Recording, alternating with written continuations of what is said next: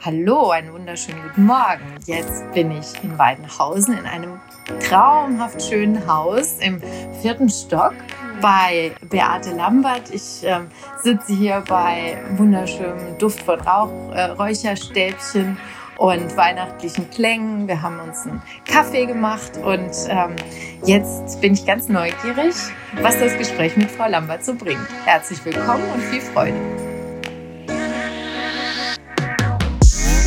Nadine nah dran, der Podcast. Hallo und herzlich willkommen. Mein Name ist Nadine.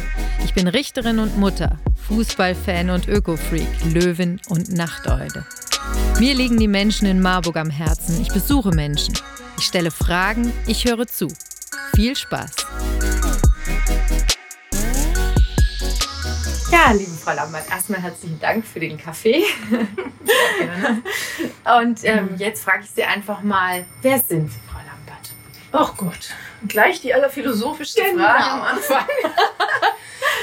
Wer bin ich? Ähm, ja, ja, ich bin ähm, Kinderliedermacherin und beziehungsweise überhaupt Liedermacherin. Ich habe ein Seminarhaus, wo ich bin auch Qigong-Lehrerin, äh, wo ich äh, ja, einfach versuche, die Menschen, also zunehmend auch Erwachsene, so auf ihrem Weg zu begleiten und zu unterstützen. Mhm. Und das Ganze kam eigentlich durch meine eigenen Kinder. Ich habe selbst drei Kinder und äh, ich hatte nie Probleme, wenn Geburtstag war. Damals hat man ja noch selbst äh, mit den Kindern was gemacht. Ne? Also heute geht man irgendwo hin und lässt die Kinder bespaßen. Und ich habe dann mit denen getanzt, gesungen. Äh, und irgendwann kam dann die Nachbarin oh, es kommen zehn Kinder, was soll ich nur tun? Kannst du bitte, bitte mit denen was machen? Du kriegst auch 50 Mark. Ja? Und so ging eigentlich meine Karriere los. Ja. Dann kam der Kindergarten, ach, wir haben Sommerfest, kannst du nicht mal? Und dann der Kindergarten nebenan und so weiter. Und das war für mich, also besser hätte man das gar nicht planen können, als meine Kinder klein waren bin ich so von Sommerfest zu Sommerfest und die konnten immer überall mit und die haben mir die CDs eingesungen und als sie dann groß waren, war ich dann deutschlandweit bekannt und konnte überall rumreisen und äh, die Kinder waren aus, aus dem Haus und äh, ja. Gut gelaufen. Ja. wie, äh, wie lange ist das her? Also wie alt sind Ihre Kinder? Wann fing das so an? Das ist sehr lang her. Ach. Also äh, meine Kinder sind ja alle über 30 und ähm, das fing an. Ich habe dieses Jahr 30-jähriges Bühnenjubiläum. Wahnsinn. Ja. Ich habe 30-jähriges Bühnenjubiläum. Das ist natürlich Corona-bedingt ziemlich flach gefallen. Ja. Wir hatten noch geplant, also ursprünglich war ein großes Konzert im Kfz geplant. Das wurde umgewandelt in zwei Konzerte nacheinander mit jeweils 60 Menschen mit Abstand. Aber das war am 8. November und ich hatte mich schon so vorbereitet und so gefreut, auch einfach mal wieder, ähm, ja, gerade in dieser Zeit auch ein bisschen Freude zu verbreiten. Ja. Aber ja, gut, dann mhm. kam dieser November-Lockdown und dann war das alles, genau. äh, nichts mehr. Wenn Sie sagen, ähm, 30-jähriges Bühnenjubiläum, dann machen Sie das ja an einem bestimmten Ereignis fest. Was war das damals vor 30 Jahren? Nee, das ist kein bestimmtes Ereignis. Ähm, wobei doch, es ist einfach das erste Konzert äh, gewesen. Ähm, damals habe ich ähm, bei Gerd Müller mitgespielt. Der war der Liedermacher und ich habe hinten so äh, schüchtern auf meinem Keyboard rumgespielt. und ähm, ja, so ging das los, dass wir für Kinder Musik gemacht haben. Und der hat die Kinder halt sehr aufgepusht ja, ist ja auch, man möchte ja auch eine gute Stimmung erzeugen bei so einem Konzert. Mhm. Ne? Und ich hatte selbst meine Kinder oft dabei und hatte so das Gefühl, die waren immer total überdreht äh, danach. Und hatte so als Mutter auch das Gefühl, so ab und zu mal was bisschen ruhigeres, dass es so wellenförmig geht, ne? Mhm. In einem Konzert oder am Schluss was ruhiges, so zum Ausklang. Und so habe ich dann eigentlich angefangen, Lieder zu schreiben. Ne? Das mhm. waren die äh, die Anti-Lieder zu dem, was er hatte. Nicht ganz Anti kann man nicht sagen, aber ähm, das war ein Bedürfnis für mich. Das hat mir gefehlt. Die, mhm. Diese Lieder gab es nicht. Und so ging das dann los. Ja, und wir haben halt ähm, 1990 haben wir losgelegt ne, mit dieser mit dieser Band, die gab es vorher schon. Und da bin ich eben dazugekommen. Okay. Ne? Das war Mhm. so Das war also dieser der Anfang. Mhm. Mhm. Wie, ähm, in welchem Abstand haben Sie denn Ihre Kinder bekommen? Die habe ich zack, zack hintereinander. also, mein Sohn war noch nicht mal vier, da hatte er schon zwei kleine Schwestern. Ist Also, habe auch früh angefangen. ne? Ähm, So im Nachhinein Und wie, bin ich froh, dass das so ja, gelaufen wie ist. alt waren die, als es dann so anfing mit den Konzerten? Also, dass Sie da so richtig das als. Oh, da muss ich mir überlegen. Da waren die so vier und sechs und sieben. Ah, ja, okay. Genau, Ungefähr. also so, dass. Halt genau dieses Alter, wo Genau. man so drin ist. Ne? Mhm. Und das- deswegen fiel mir das auch äh, leicht. Ähm, äh, ich musste da nicht nach Themen suchen, die ploppten so auf im Alltag. Mhm. Und das wurde dann eigentlich auch so ein Markenzeichen von mir. Ähm, andere haben oft versucht, so ganz abgedrehte Sachen, ähm, was weiß ich, der rosa Dinosaurier, der Cola schlürfend durchs Weltall surft, sag ich jetzt mal. Ja. Und bei mir ging es um, um die morgendliche Hektik, ja, wo die Mama immer sagt, beeil dich, mach mal ein bisschen schneller. Und das Kind ist dann so im Dreivierteltakt so duf, da, da, duf, da, da. Und die Mama wieder so. äh, äh, äh, äh, äh. Oder Abschied von der Mama oder ähm, also einfach so ähm, Lieder, die die Kinder und die Eltern in ihrem Alltag berühren. Die Sie sehr gut kennen, genau. genau. Sehr schön. Da muss man sich gar nichts ausdenken, das ist lustig genug. ja, wirklich. Und ja. Das kennt man ja, die besten Comedians sind ja die, die Genau. einfach nur beschreiben, Ja. wo sich jeder Ja, wiederfindet. ja. genau, sehr schön. Und äh, dann haben Sie praktisch da angefangen in der Band. Und wie muss man sich denn dann so den Alltag einer ähm, Liedermacherin und Künstlerin vorstellen? Drei kleinen Kindern, Auftritten. Ja, am Anfang war das so, die Kinder, die kamen immer mit, die hatten immer jede Woche drei Feste, wo sie äh, teilweise mit auf der Bühne standen, aber immer irgendwie, da gibt's ja auch alles drumrum und konnten sich immer mit Kuchen vollstopfen und die fanden das eigentlich ganz lustig. Das war ja alles dann noch hier so im Umkreis. Ne? Und dann, ja, in dem Maß, wo die Kinder größer wurden, wuchs dann auch mein Radius, sag ich Mhm. einfach mal. Und ähm, dann konnte ich die hier auch dann schon mal irgendwie allein lassen und so weiter. Wie sieht der Alltag aus? Es gibt ja gar keinen Alltag, weil, weil es so unglaublich unterschiedlich ist. Ne? Mhm. Man äh, reist durch ganz Deutschland und Österreich und die Schweiz, also überall, wo man die deutschen Texte von mir versteht. Ne? Das ist äh, für mich wichtig. Ähm, und ich weiß ja gar nicht, wo ich gerufen werde. Ne? Da fahre ich hin. Ne? Ich war sehr viel im Osten unterwegs. Und- Und dann versucht man halt Touren zusammenzustellen, dass man nicht so viel Zickzack fährt. Dann hatte ich teilweise Agenturen, die das gemacht haben. Teilweise habe ich selber gemacht. Ne? Mhm. Und äh, dann manchmal bin ich zehn Tage am Stück unterwegs gewesen. Und manchmal für einen Auftritt nach Neustrelitz oder sonst wohin oder nach Garmisch-Partenkirchen. Das ist einfach sehr, Mhm. äh, sehr unterschiedlich. Und dann gibt es die Zeit zu Hause, wo man das Booking macht, wo man natürlich auch kreativ ist und äh, Sachen schreibt. Und äh, es gibt die Zeit im Studio, wo man CDs aufnimmt. Ne? Wenn man am Wo Anfang haben dachte, Sie das gemacht? Hm? Wo haben Sie das gemacht? ganz unterschiedlich. Ah ja, okay. Also teilweise äh, habe ich selbst irgendwelche, also am Anfang ne, habe ich selbst eine Idee gehabt, hab ich, hatte ich einen Text und Melodie und dann dachte ich, das wäre ein Lied. Ja, und bin dann mit ins Studio gegangen und dann habe ich erstmal gemerkt, dass äh, so ein Lied, man muss ja das komplett arrangieren erstmal. Ne? Man muss ja überlegen, ja, was für Instrumente spielen da? Gibt es da einen, vielleicht erstmal ein Vorspiel, ja? Und wie fängt man an? Wie baut sich das auf, ja? Und das ist auch was, was ich sehr liebe an der Kinderliedermacherei. Ich werde nicht in irgendein Genre gepresst. Mhm. Ich kann mir bei jedem Lied überlegen, ey, das ist jetzt rockig, ja, oder hier, das spiele ich einfach bloß mit Xylophon und Blockflöte. Und das ist jetzt eher so ein, so ein, ja, das möchte ich mit Akkordeon und Klarinette und so einem fetzigen Schlagzeug oder so, ne? Ich kann, die, ich kann mir immer überlegen, was ist das für ein Lied, wie will ich das haben, ja? Und ich muss jetzt nicht irgendeinem bestimmten äh, Genre gerecht werden und bin da künstlerisch sehr frei. Das stimmt. Ja, das sind äh, zwei, drei Monate, die man dann, ähm, weil ich auch alles mit echten Musikern mache. Mhm. Ich habe also jetzt nie so Computer-Dinge, äh, CDs gemacht. Sind das wirklich lange Arbeitsphasen, ja, wo man dann nacheinander einspielt und das zusammen entwickelt und so weiter. Mhm. Ja, und dann später hatte ich auch große Verlage, Universal und so. Ähm, dann läuft das alles über die in irgendwelchen Top-Studios. Dann bin ich ständig nach Hamburg und ähm, na, da ist es dann ganz anders. Mhm. Wie ist es da? Also so Atmosphäre, wie muss man sich den Unterschied vorstellen? Der Unterschied ist der, dass die mehr mitreden. Ja, vor, bei dem ersten, da bin ich ja sozusagen die, ähm, die weiß, wie sie es haben möchte ne? und den anderen sagt, was sie machen sollen. Mhm. Wobei ich auch immer versucht habe, das aufzunehmen, was von den Musikern kommt, ja, weil da kommen immer gute Ideen, die ich gar nicht so haben kann. Ne? Ähm, das ist auch sehr schön, wenn man einen Produzenten hat, der noch seine Ideen reinbringt. Aber dann, wenn man mal so auf so einer hohen Ebene angekommen ist, wo so eine Produktion irgendwie 200.000 kostet dann gibt es noch einen Film für eine Million und ähm, dann äh, haben die Produzenten an sich eine klarere Vorstellung, wie das sein muss. Und die nehmen dann auch so ein Lied wirklich richtig auseinander erstmal.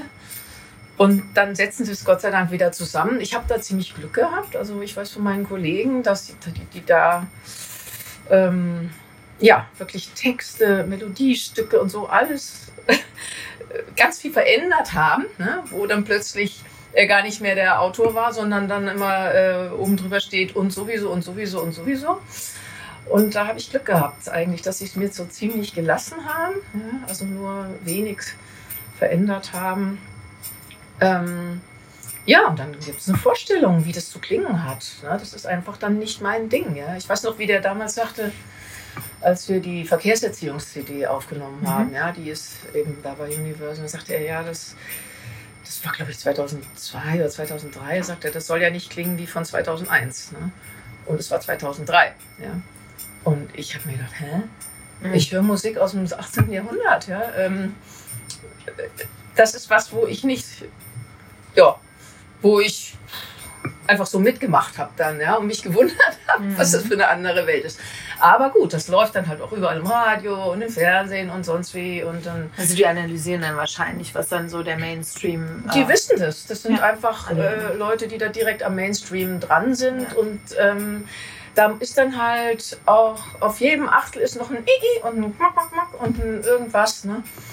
Ähm, wo ich persönlich eher so bin, dass ich sage, die kleinen Kinder, die brauchen es auch eher ruhiger und langsamer, die haben genug äh, Ablenkung und ähm, äh, ja, also da habe ich persönlich eine bisschen andere Herangehensweise, ne? weil die, die sind ja zwei, drei, vier, die sind ja ganz klein heutzutage. Hm. Und da ist mir das alles, das, da passiert für mich viel zu viel ja, in so einem Lied. Aber das ist nur meine persönliche Meinung. Hm. Und äh, andererseits ist es interessant auch zu sehen, ja, wenn dann das mal so eine Produktion ist. Ne? Und es steht in jedem Edeka-Laden Pappständer und so weiter, ja, dann ist die CD auch 100.000 Mal verkauft. Obwohl auch nichts anderes drauf ist als meine Lieder. Ne? So ist es, ja. Ja. Aber das ähm, finde ich sehr spannend, weil ähm, ich, wir singen auch viel zu Hause, so ein bisschen mit der Klampfe Mhm. und so weiter. Und ähm, ich beobachte das schon auch, dass das so ist, wie man bei den Kindern die, die, die, die Reizschwelle verändern kann. Ne? So Mhm. wenn die das einfach gewohnt sind, dann ist denen das auch genug, wenn man Mhm. einfach die Stimme hat oder dann mal eine Gitarre Mhm. dazu Mhm. nimmt. Aber wenn Sie das sagen, ne, mit diesem, ähm, ich denke, das ist auch heute, wenn man Filme oder anderes sieht, diese schnellen Sch Schnitte und wenn man dann einen Film aus den 50ern guckt, wie Ja. lang dann Ja, eine Szene ja, dauert. Ne? Das ist wahrscheinlich auch das, was Sie Genau. da so ein bisschen meinen. Ne? Das die meine ich. Produktionen dann so sind. Das war ja, glaube ich, war das nicht auch äh, da in den 2000 also das mit diesem Schnappi da, Genau. also diese Ja. Äh, Schnie, schnapp, schnapp. Schnieschau, Schnappi, genau, das war ja auch so ein kommerzieller Erfolg, wo ich gedacht habe, wow, Wahnsinn. Ja, ja. Und äh, wahrscheinlich sind die mehr so auf dieser, die Produzenten dann in dieser Richtung gewesen, dass das so irgendwie... ja, da geht es um Big Business, kann man nicht anders sagen. Ne? Mhm. Und das entfernt dann so ein Lied letztlich von Ihnen, oder wie würden Sie das beschreiben? Nein, nein, also äh, ich, ich habe das Lied geschrieben und äh, das Lied besteht ja schon zu einem sehr großen Teil aus der Melodie und aus dem Text, der, Mhm. das wirklich so bleibt. Es ist dann eigentlich nur das Arrangement, ja, ähm, was halt ähm, ja, mehr dann einfach in diese Richtung geht. Mhm. Ne? Also es ist ja auch schon toll, mal sowas äh, Hochprofessionelles gemacht zu haben. Mhm. Ich finde halt, so wie ich die Kinder erlebe, wie ich sie auch immer noch erlebe, dass man da gar nicht so viel braucht. Ne? Ich habe auch nie Playback gemacht auf der Bühne. Ich wollte, dass die Kinder die einzelnen Instrumente sehen. Ich komme auf die Bühne und dann hole ich eine Gitarre und dann gucken wir erstmal. Boah, die hat sechs Seiten, ja, und die Geige hier, oh, die hat nur vier und dann, ne, dann schauen wir uns das an. Mhm. Das ist das, was die Kinder brauchen. Wenn da ein Mensch auf der Bühne steht und ein ganzes Orchester äh, kommt aus den Lautsprechern, ja, wie sollen die das denn Ja. zuordnen und lernen? Ja, ja. So, ich habe viele Instrumente, die ich dann immer nacheinander spiele und auch vor- vorstelle und so. Ne? Schön ist natürlich, wenn man äh, mit Kollegen auftritt und, und äh, nicht solo. Ja, das ist natürlich super. Ne? Mhm. Wenn, das ist immer die Frage, ob der Veranstalter sich das leisten kann. Also im Grunde genommen ist dann so ein Konzert oder Sie bauen das so auf, dass es auch wie ein Heranführen an die Musik ist oder mit einer kleinen Musikpädagogik. ne? Manchmal, manchmal. Mhm. Kommt drauf an. Also das mache ich eher, wenn es kleine Sachen Ja. sind. Ne? Ja. Das habe ich jetzt auch lang nicht mehr gehabt. Was war denn mal das größte Konzert, was Sie gegeben haben? Ähm, diese Verkehrserziehungs-CD, da ist ja der Rolf Zukowski auf uns zugekommen, mein Kollegen und Mhm. mich. Der hatte die, die Schulweg-Hit-Parade, mit der ist er quasi berühmt geworden. Und jetzt wollte er das für kleinere Kinder haben und hatte keine Lust, jetzt nochmal äh, zehn Jahre mit Verkehrserziehung durch die Gegend zu touren. Und da hat er sich einfach aus der Vielzahl der Kinderliedermacher und Macherinnen, hat er sich zwei ausgesucht, meinen Kollegen Ferry und mich. Äh, und wir haben dann eben diese Lieder geschrieben und sind auch mit ihm rumgetourt. Und da hatten wir mal ein Konzert in Neustrelitz, da waren so 3.000, 4.000 Leute oder so. Mhm. Da waren allein 350 Kinder auf der Bühne. Also die Bühne war, das war ein, ein Stadion, äh, wo die Kinder dann in der Mitte des Stadions quasi aufgetreten sind, dann zu verschiedenen, zu jedem Lied haben ganz viele Kinder gemacht. Riesig, riesig, ja. Und ich weiß noch, wie man da also rumgucken muss und sich bewegen muss, um die Leute überall abzuholen, da in den hintersten Rängen. Ja, man ist so klein. Ja. Ähm, Aber ja, ich habe das große Glück, dass ich irgendwie kein Lampenfieber habe. Das ist bei mir, wenn ich da erstmal stehe, ist das alles gut. Ja. Ähm, wenn, dann bin ich vorher, ne, wenn ich packen muss und so, und ach, und das noch und das noch und oh Gott, oh Gott. Wenn man ein Kabel vergisst, alles aus, ja. Wenn man einen, ach, es sind so viele, viele, viele Dinge, an die man denken muss, ja. Und ähm, da bin ich dann eher manchmal so ein bisschen hektisch und nervös. Aber in dem Moment, wo es losgeht, dann, Dann, äh, freue ich mich Das einfach nur noch. ja. Ja. das ist echt schön. Sie haben gesagt, ähm, Neustrelitz und Osten und in den 90ern hat das ja angefangen. Das heißt, das war ja so die Zeit der. Ich habe mich versprochen. Ah. Das war in Neumünster, nicht in Neustrelitz. Ah, In okay. Neumünster, also bei Hamburg. Okay. Da war das, okay. Aber, Aber- äh, Sie sind ja auch, Sie haben ja gesagt, ne, in den Mhm. 90ern hat das Mhm. alles angefangen und da Mhm. sind Sie auch viel im Osten gewesen. Mhm. Ähm, wie haben Sie denn das wahrgenommen? Das war ja noch die Zeit, wo die Wende ganz, ganz frisch ja, war. Ja. ja, das war wirklich sehr, sehr, sehr anders. Mhm. Sehr anders. Also der äh, erstmal so offensichtlichste, größte Unterschied war diese Manpower, die einem da zur Verfügung stand. Mhm. Ähm, das ist ja ist hier ganz anders, wenn man in eine Schule oder einen Kindergarten, wenn die so ein Konzert organisiert haben, dann ist da die Leiterin, die sagt, ja, hier, hier könnt ihr aufbauen und das war's. Ne? Und im Osten, da ist der Hausmeister und die Leiterin und die Erzieherin und dann noch fünf Leute aus, dem, aus der Stadt, die irgendwie helfen wollen und drei Leute zum Tragen und jemand zum, also da, da, da gibt's oder gab es einfach Menschen, die Zeit hatten. Und ich erinnere gerade in Neustrelitz einmal, da sind wir angekommen. Wir sind angekommen nach langer, langer, langer Fahrt. Und dann wurden wir empfangen vom Bürgermeister, von äh, dem Kulturbeauftragten, ähm, dann war da die äh, Leiterin des Kindergartens, dann war da der Leiter, der Leiter von dieser Halle, wo wir auftraten und die Techniker und alle standen da Spalier, ja, um uns da in Empfang zu nehmen. Ja. Und in Deutschland ist es eher so, man kommt da auf irgendein so Fest, keiner weiß Bescheid. In Deutschland sage ich schon, in, also Ja, Im im, im, im alten Westen, ja. Ja, da gucken Sie mal, da ist so eine Frau im roten Kleid, ja, oh, und man sucht die Frau im roten Kleid und also, äh, also das ist oft so, dass man da äh, ja, Ja. interessante Sachen erlebt, sag ich Mhm. mal so. Ne? Ähm, Gerade wenn es so große Veranstaltungen draußen sind, ne, mit tausend Ständen und tausend äh, fünf Bühnen und ja, dann sucht man da rum als, als Musiker. Ne? Und Mhm. teilweise gab es ja auch noch keine Handys da oder so. Ja. Ja, sowas undenkbar im Osten. Man ist betreut von vorne bis hinten. Ja? Da waren einfach Menschen, die das richtig äh, sehr gewertschätzt haben. Ja? Und auch, ich glaube, dieses so bisschen, ja, das, das negative Wort wäre altbacken. Ich weiß nicht, wie das positive Wort heißt, für das, was wir gerade beschrieben haben. So ein bisschen kindgerechter und ruhiger. Hm. Ja? So dass die Kinder wirklich äh, äh, mitkommen und das für sich ergreifen können. Ja?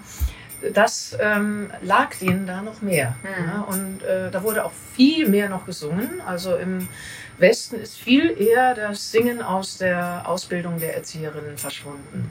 In Brand Brandenburg war das letzte Land, wo sie das rausgenommen haben. Ja. Und äh, heutzutage so eine Erzieherin, die muss dokumentieren können und äh, da geht es um Qualitätssicherung und die kennen sich auch mit rechtlichen Fragen und weiß schon, wie man mit Englisch anfängt.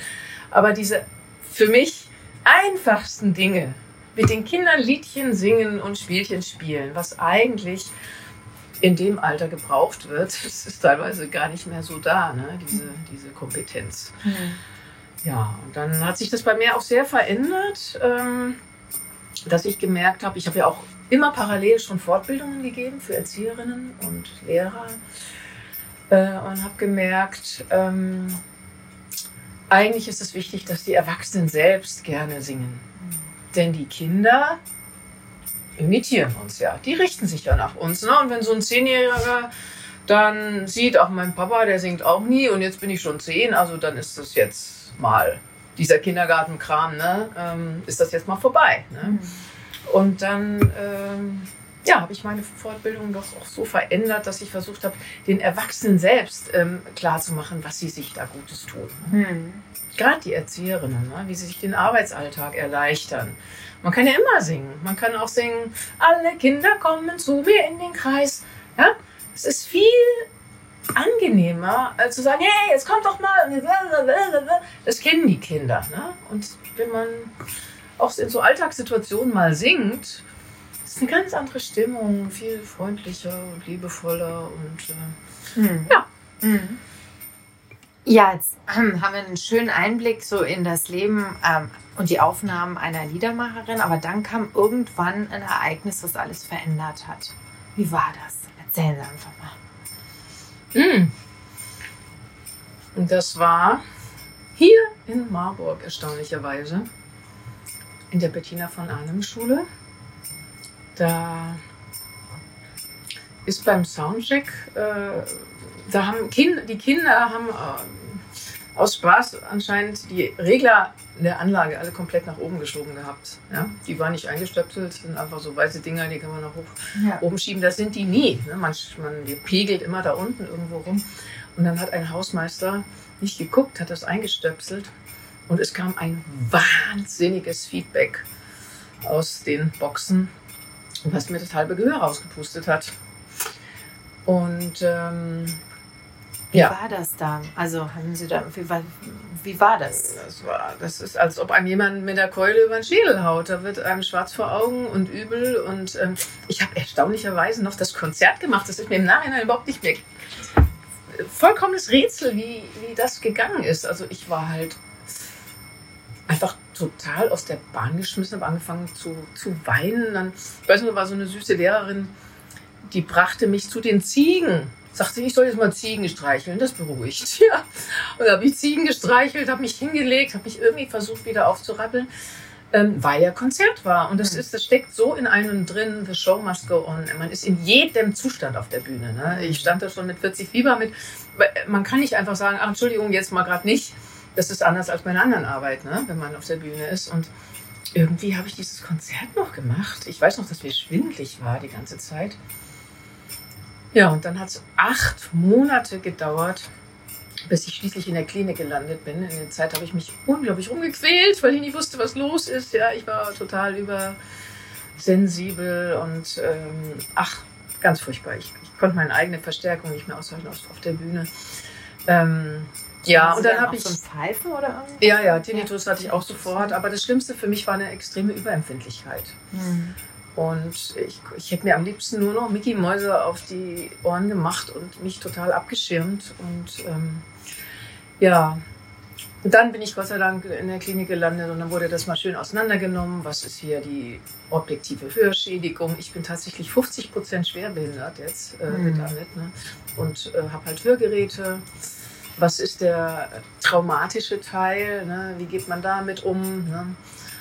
Und dann wusste ich überhaupt mal, was los ist, weil man vorher, man zweifelt an sich selbst, weil man ja nichts sieht. Ne? Mhm. Also ähm, wenn man ein Bein gebrochen hat, dann ist klar, jetzt hüpfe ich mal eine Weile nicht rum. Aber mit den Ohren, das ist so, dass die Ohren sich so auf den ganzen Körper auswirken, das, dessen war ich mir nicht so bewusst. Ne?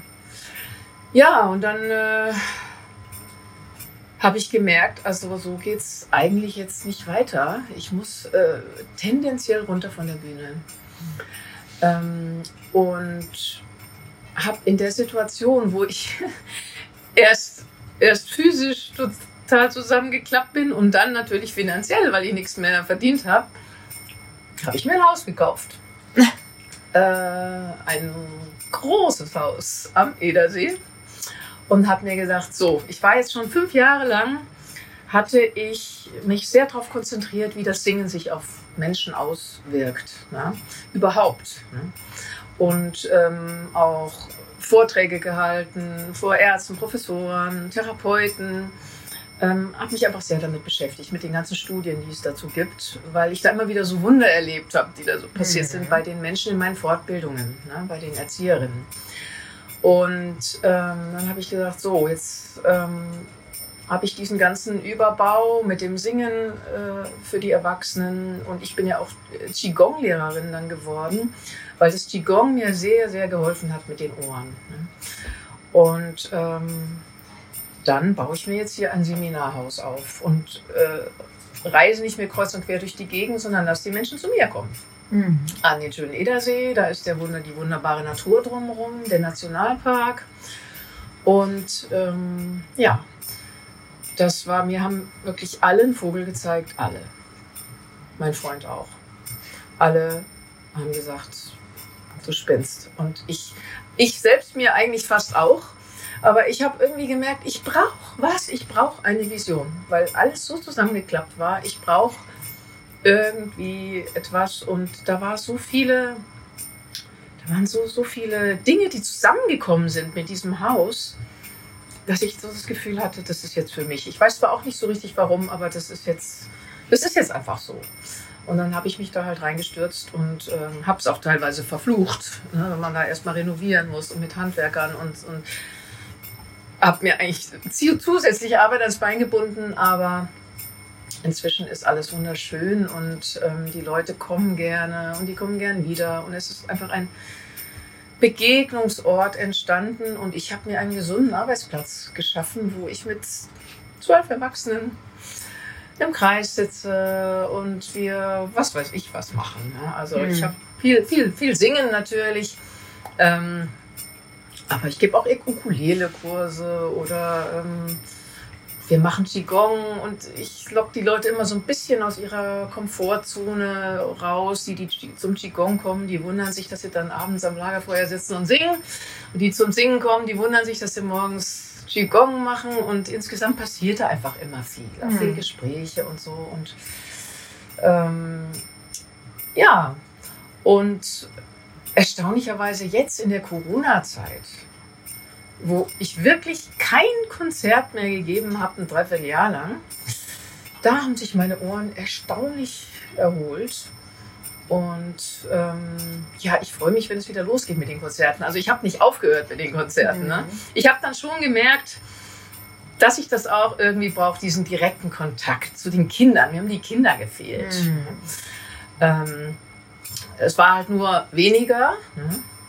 Und es war eben immer so ein bisschen mit Angst verbunden. Ne? Also ich bin dann so auf die Bühne so, oh Gott, hoffentlich halte ich das alles aus. Ne? Hoffentlich gibt es hier keinen zu lauten Ton und da keinen zu lauten. Und ich habe es nicht mehr so genossen. Und Abschluss frage ich immer gerne mein Gegenüber, ob es eine Lebensweisheit oder irgendein Ratschlag oder irgendwas, was man sich immer wieder in Erinnerung ruft, was einen so begleitet, irgendein Satz oder ein Lied oder ein Vers oder irgendwas. Ich habe tatsächlich eine Lebensweisheit, die mir schon sehr oft geholfen hat. Ja. Und die heißt, man soll nie Zinsen zahlen für Schulden, die man vielleicht nie machen wird. Das bedeutet Folgendes. Ich mache mir Sorgen wegen irgendwas, was passiert denn, wenn das und das so und so wird und dann bremse ich mich in dem Moment und sage mir, äh, ich weiß doch noch gar nicht, ob es so wird. Ich, ich brauche mir jetzt da keine Sorgen machen. Wenn es dann soweit ist und es überhaupt eintreffen sollte, ja, dann kann ich mir darüber Gedanken machen. Aber ich zahle jetzt keine Zinsen für Schulden, die ich vielleicht gar nicht machen werde. Da hab, das ist was, wo ich erstaunlich oft dran denke und mich einfach aktiv aus so einem Kopfkino wieder zurück, wieder rausziehen kann, ja, und mir sagen kann, oh, wer weiß, ob es überhaupt so wird. Sehr schön. Vielen Dank, liebe Frau Lammert. Ich habe Gerne. das sehr, oh, das was, was war das für ein Zeichen? Ich habe das Gespräch sehr genossen. Ja, ich auch. Ja, ich wünsche Ihnen viel Erfolg. Vielen Dank.